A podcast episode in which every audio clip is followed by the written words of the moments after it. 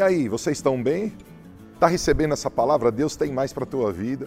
E hoje eu quero compartilhar um pouquinho ainda do meu livro, é, contando para você a história de um capítulo que fala a visão do futuro, é o capítulo 8. Você já deve ter escutado falar disso, eu acho que você já parou para pensar nisso. É, você já reparou que existem sonhos que se tornam pesadelo?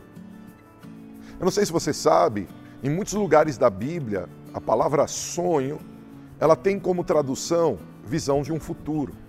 Há uma profecia linda no livro de Joel que diz que os velhos terão sonhos, ou seja, terão visão do futuro.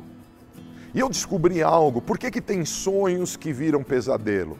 E aqui estou falando do aspecto financeiro, muitas pessoas têm tido pesadelos na área financeira, parece que não acontece, parece que tudo que sonharam virou peso, por isso tem muita frustração. Lembra que eu falei que a gente precisa de inteligência emocional? Quando a nossa alma é saudável, a gente prospera. Hoje eu quero tentar mostrar para você que toda visão do futuro, todo sonho que você tem, que não altera o teu presente é pesadelo.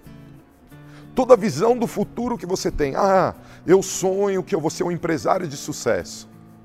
Ah, eu sonho que eu vou comprar minha casa própria. Ah, eu sonho que eu vou fazer uma viagem para o exterior. Ah, eu sonho que eu vou ter uma carreira brilhante. Eu vou me graduar, eu vou ter um MBA, um pós-graduação. Ah, eu sonho isso e aquilo. Todo sonho que você tem que não altera o teu presente é pesadelo. O que você está dizendo? Eu vou ler um texto para poder te levar a um entendimento. Provérbios 24, 30, 34. Passei junto ao campo do preguiçoso, pela vinha de um homem sem juízo.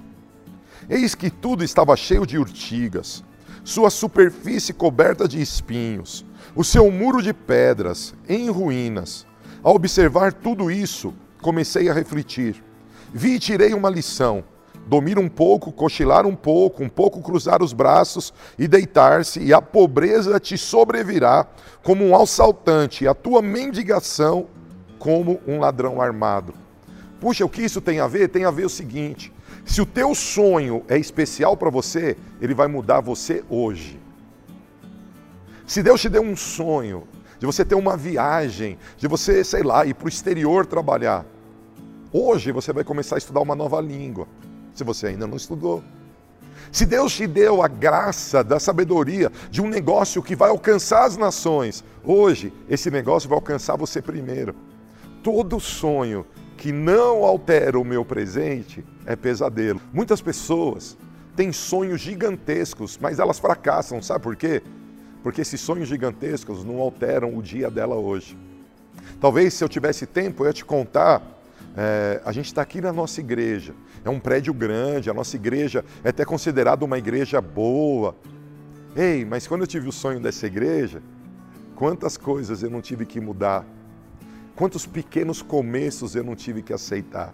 Por quê? Porque o sonho de Deus, e Deus tem um sonho lindo para a tua vida, quando ele é real e eu vou experimentá-lo na totalidade, ele muda o meu dia a dia, ele me muda hoje. Todo sonho que você tem, que você não está disposto a pagar o preço agora por ele, lembra, é pesadelo.